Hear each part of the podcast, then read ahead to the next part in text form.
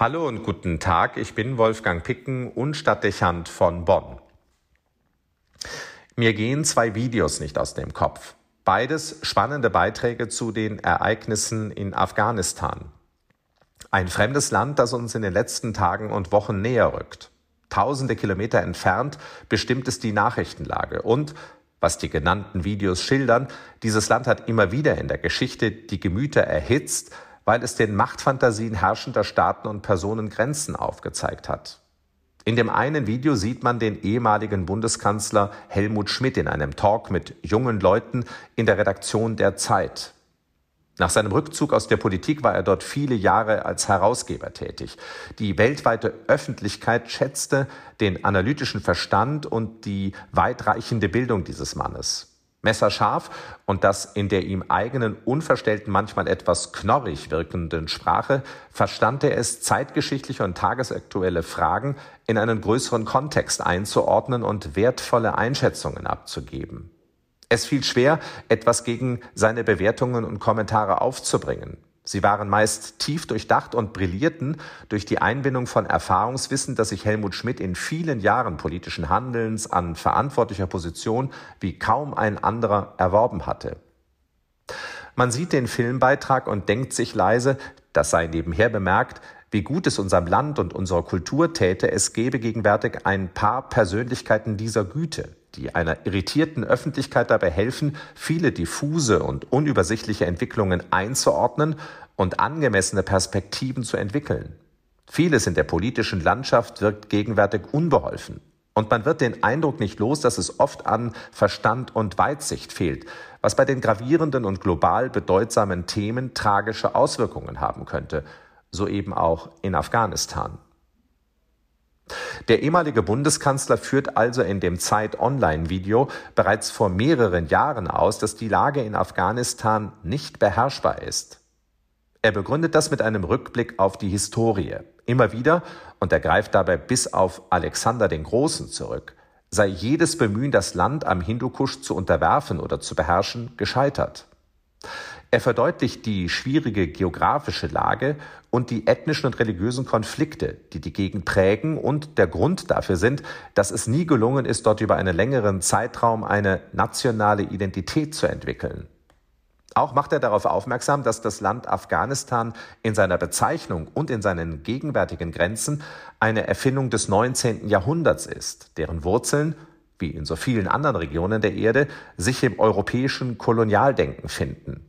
Immer wieder wurden an Schreibtischen in der westlichen Welt auf Landkarten Ländergrenzen gezogen und Erdteile unter den Regierenden Kontinentaleuropas aufgeteilt und damit ohne Rücksicht auf Geschichte und Kultur, auf Ethnie, Religion und Sprache willkürlich Nationen geschaffen. Eine abstruse Idee und Praxis, die heute, ob in Afrika oder Asien, Grund für massive Probleme und unbeherrschbare Konflikte sind, so auch in Afghanistan.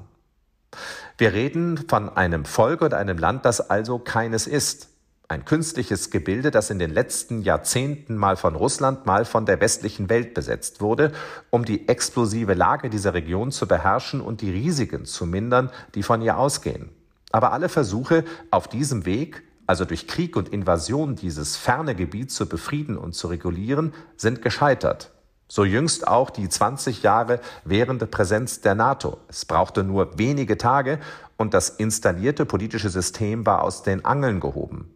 Unklar, wie offenbar schon seit Jahrhunderten, ist jetzt, was aus Afghanistan werden wird. Niemand wird Prognosen abgeben können oder dürfen, denn dieses Land eignet sich ganz offenbar nicht für Vorhersagen. Fragt sich nur, warum, das sagte mir eine Freundin, nachdem sie das Interview mit Schmidt gesehen hatte, die Menschheit nicht aus der Geschichte lernt und tragischerweise immer wieder dieselben Fehler macht.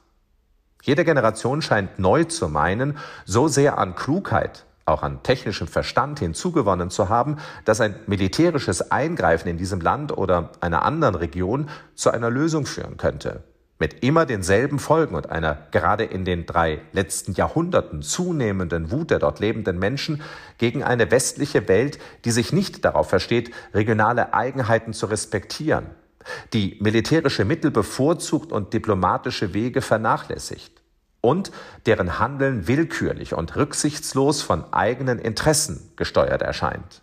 Der plötzlich fast fluchtartige Abzug der amerikanischen Truppen, der gerade abgeschlossen ist, erscheint da als Paradebeispiel. Was ist aus Afghanistan? Was ist, so könnte man auch fragen, aus dem Irak geworden? In welche Lage hat das militärische Eingreifen des Westens die ganze Region im Nahen Osten und in Asien gestürzt? Und wie sehr hat es einen politischen Islam provoziert, der zur unberechenbaren Bedrohung geworden ist? Nun stellt sich die Frage, ob diese Beobachtungen zum grundlegenden Umdenken der Politik und der Strategien der Supermächte führen werden oder ob man es als Kollateralschaden zu den Unterlagen der Geschichte legen wird. Nicht unwichtig wäre, dass wir nachhaltig lernen, dass Krieg und Waffengewalt kein geeignetes Mittel der Politik sind.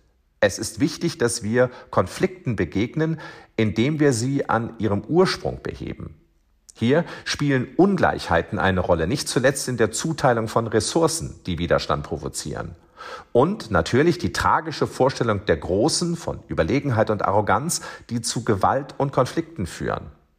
Der Westen, Russland und China werden ihr Selbstverständnis verändern und die Art und Weise, wie sie wirtschaftlich und militärisch in die Souveränität anderer Länder und Völker eingreifen, überdenken müssen. Sonst wird sich wiederholen, was wir gerade in Afghanistan erleben, dort selbst oder an anderen Stellen der Welt.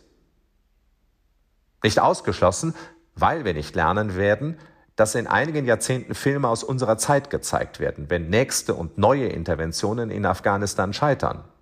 Vielleicht wird man wieder, wie im zweiten Videobeitrag des Magazins Report, ein Gedicht des Dichters Theodor Fontane rezitieren, das 1859 geschrieben wurde.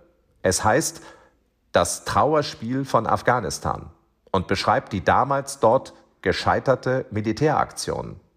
Dort heißt es, mit 13.000 der Zug begann, einer kam heim aus Afghanistan.